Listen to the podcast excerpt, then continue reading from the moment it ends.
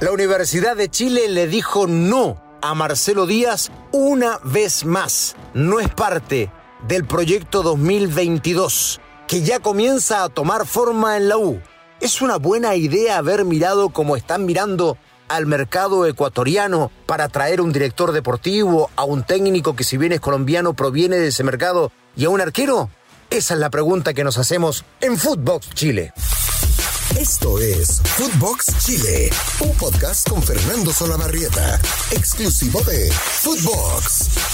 Footbox Chile, podcast exclusivo de Footbox. En esta primera semana del año, viendo, observando la constitución de los nuevos planteles, de los nuevos proyectos de los equipos del fútbol chileno amenazados bajo el contexto evidentemente de la variante Omicron, que significa mayor cantidad de contagios, de acuerdo a lo que se informa por distintas partes del mundo, sin caer en una situación crítica en nuestro país, afortunadamente, a diferencia de lo que está ocurriendo en Europa con una gran cantidad de casos, con Lionel Messi como caso emblemático, simbólico de los últimos días, y con los vecinos también padeciendo lo que está sucediendo en este instante con eh, la pandemia, porque en Argentina apenas volvieron los equipos a entrenar, ya se detectaron 78 casos de COVID.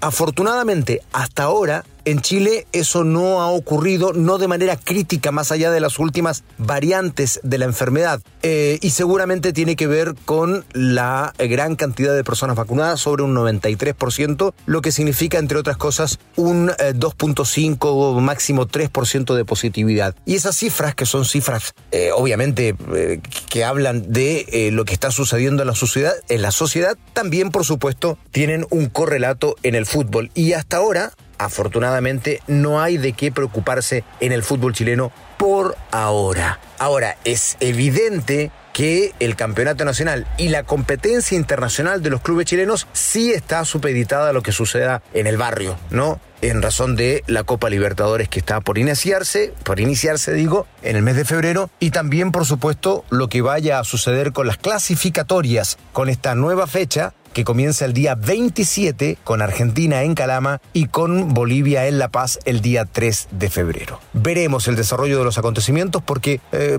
esto va sucediendo día a día, ¿no? Y, evidentemente todo puede ir cambiando. Eh, ¿Qué pasa con la U? ¿Qué pasa con la Universidad de Chile? Comienza a delinearse el proyecto deportivo, este nuevo proyecto deportivo de Luis Rollero. Yo para muchos es el primer proyecto deportivo. Cuidado, él llega a hacerse cargo del equipo en septiembre y él tomó la mala decisión dos veces de confirmar el interinato de Esteban Valencia y luego de poner a un interino del interino, como fue el caso de Cristian Romero. Y así le fue a la U. Estuvo a cinco minutos de descender. Por tanto, este no es el primer proyecto de Rollero. El primer proyecto de emergencia, si usted quiere, la forma en que eh, eh, desee verlo, eh, o sea, las primeras decisiones, no hay ninguna duda, las primeras decisiones de Rollero fueron aquellas en el mes de septiembre y fueron muy malas. Esperamos que este proyecto que ahora se está armando para esta U del año 2022 sí traiga cosas positivas a los hinchas azules que están sufriendo hace tres años ya en materia deportiva de manera muy pero muy dramática con la amenaza del descenso, pero de forma institucional hace ya muchísimo tiempo. La U viene dando botes hace muchísimo, muchísimo tiempo. La última gran época de la U mientras estuvo, ¿no? Con Azul Azul comandándola, como sigue hasta ahora, pero con un directorio fuerte, fue aquel equipo del año 2011, el tricampeón de Jorge Sampaoli, aquella directiva presidida por Federico Valdés. Esa fue la última gran etapa de la sociedad anónima. Lo de Jurasek, discretísimo, y luego lo de Heller, ni hablar, muchas buenas intenciones, demasiados errores demasiadas decisiones tomadas por la barra, no por la hinchada, por la barra. decisiones que se tomaban o se dejaban de tomar en razón de lo que la barra quería. Así no le puede ir bien a ninguna gestión. Y ese fue el gran pecado de Carlos Heller, más allá de sus buenas intenciones. Un temor irrestricto a lo que pensaba o dejaba de pensar la barra. En fin, vino la Sociedad de Inversiones, vino Luis Rollero como el director deportivo de la Universidad de Chile y retomo, está armando entonces este proyecto del año 2022. Y ha habido varias novedades eh, bastante importantes. La última, y de acá vamos a desprender todo, Universidad de Chile le dijo otra vez no a Marcelo Díaz. ¿qué pasará allí, no? ¿Qué ocurrirá con Marcelo Díaz? Es cierto, la última temporada no fue buena. Hace un rato ya que Marcelo Díaz, después de salir de Racing, que su última etapa no fue buena, y luego su paso por Libertad de Paraguay tampoco. Pero Marcelo Díaz está queriendo ser jugador de la U, se está ofreciendo, lo digo en el buen sentido de la palabra, hace mucho más tiempo que eso, hace por lo menos tres temporadas. Y la U sistemáticamente le ha dicho que no. Azul Azul no ha querido contar con los servicios de Marcelo Díaz y me llama la atención. Hace tres años era un jugador pleno, un jugador importante de Racing de Argentina y aún así la U no lo ha querido, pese a las enormes ganas y a la gran intención de Marcelo Díaz de volver a ser jugador de la Universidad de Chile, el club no ha querido contar con sus servicios, no ha deseado nunca el retorno de este jugador y otra vez sucedió. Rogero, insisto, director deportivo, señaló de manera específica que no querían a Díaz porque lo que estaban buscando era un volante de contención con otras características más parecidas a Felipe Seymour, que es uno de los que está ya dentro del proyecto 2022 o a punto de estarlo. Y que esas eran, esas eran las características que querían de un volante central. Bueno, lo cierto es que otra vez Marcelo Díaz eh, se queda fuera del proyecto de la Universidad de Chile para este año, en este caso 2022. ¿Cómo se va armando esta Universidad de Chile? Bien, de la mano de Santiago Escobar, el técnico colombiano que dirigió por muchos años en Ecuador, han venido llegando jugadores o referentes de ese mercado. Ya nos preguntaremos, ¿será una buena idea? ¿Cuántos jugadores ecuatorianos o cuántos técnicos, en este caso cuántos directores deportivos provenientes del mercado ecuatoriano han triunfado en Chile? ¿Mm? Es una pregunta como para planteársela también y con eso vamos a terminar. Bueno, lo cierto es que Escobar, técnico colombiano, por cierto hermano de Andrés Escobar, ¿no? El jugador fallecido asesinado después del Campeonato del Mundo de Estados Unidos 1994. Bueno, Santiago Escobar es su hermano, un caballero, una persona de la cual eh, se hablan muchas cosas muy buenas. Ojalá que sea una buena noticia para la Universidad de Chile. Técnico de gran trayectoria, ya analizamos su llegada hace algunos podcasts. Y bueno, de la mano de él se está delineando este nuevo proyecto, que por ahora tiene a Hernán Galíndez, arquero seleccionado ecuatoriano, suplente, pero arquero seleccionado ecuatoriano al fin, de 34 años, proveniente de Liga Deportiva Universitaria tiene a Ronnie Fernández, el primer delantero que había escogido este proyecto, porque luego se suma Jason Vargas, que es un delantero que viene más bien por fuera, o que puede incluso jugar como media punta. Allí fue donde yo lo conocí desde muy pequeño, a Jason Vargas, que jugaba en ese mediocampo fantástico de las divisiones inferiores, con Carlos Lobos como volante central y Jaime Carreño como volante mixto. Jason Vargas era una suerte de enganche, jugaba detrás de los tres delanteros de aquellas categorías. Bueno, Jason Vargas tuvo un relumbrón todavía no el que todos esperamos para un chico de tantas condiciones, pero logró tener una resurrección futbolística en Unión La Calera y eso le permitió llegar a la Universidad de Chile. Hizo un desembolso importante, la U pagó cerca de un millón de dólares o un poco menos por la mitad de su pase y entonces es Vargas ahora jugador de la Universidad de Chile. Se sumaba a lo que hablábamos de Seymour,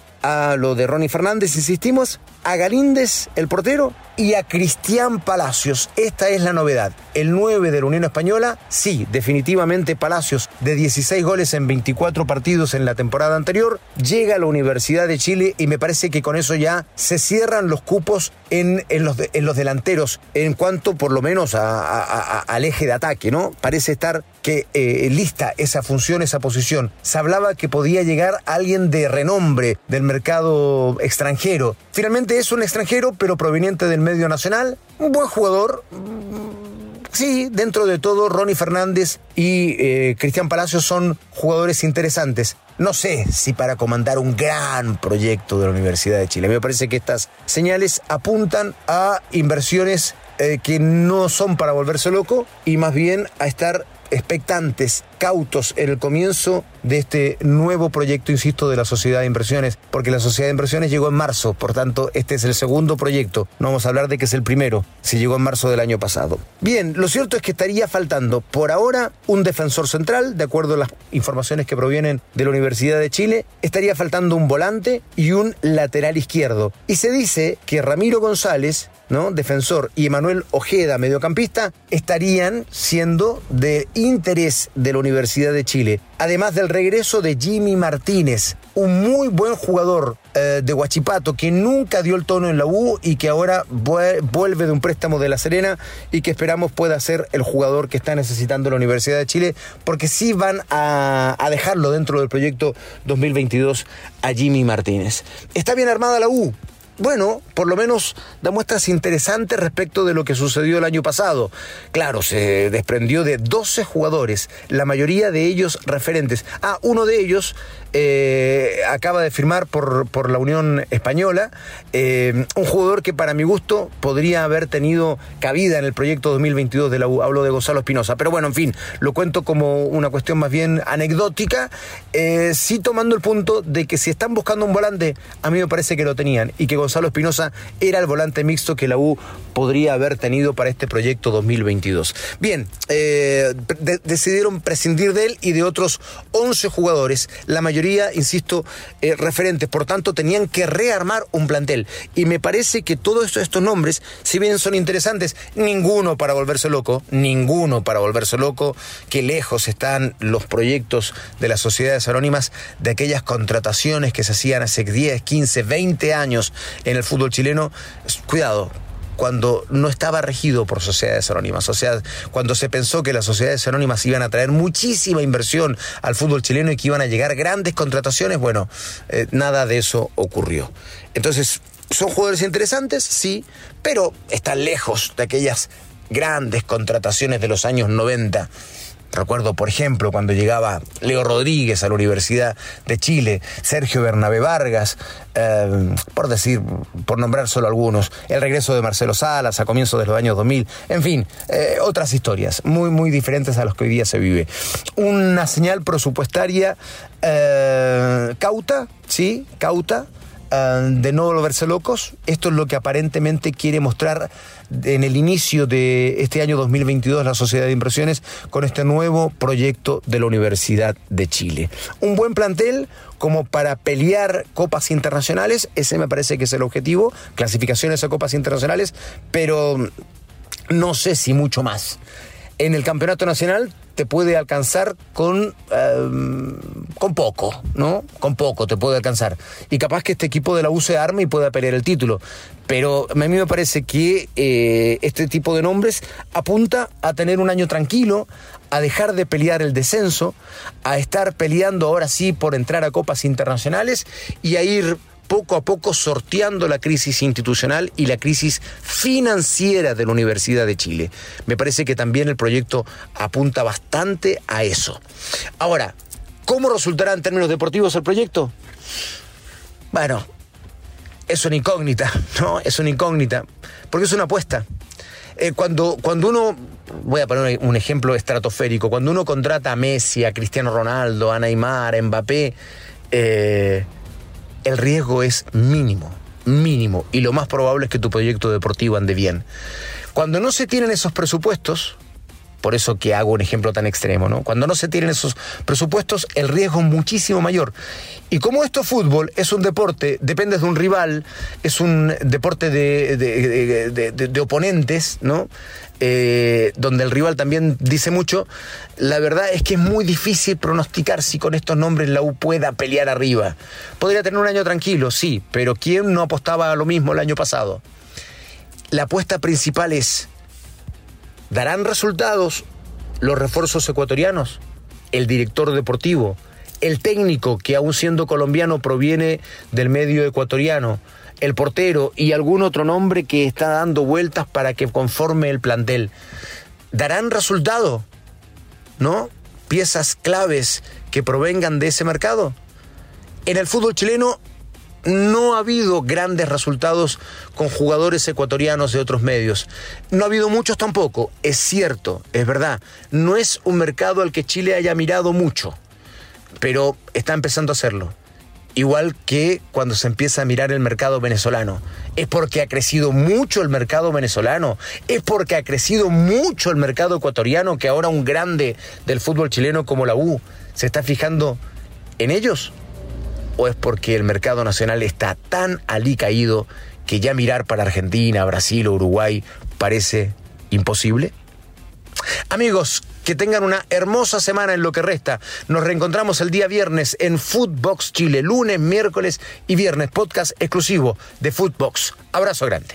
Esto fue Footbox Chile con Fernando Solabarrieta, podcast exclusivo de Footbox.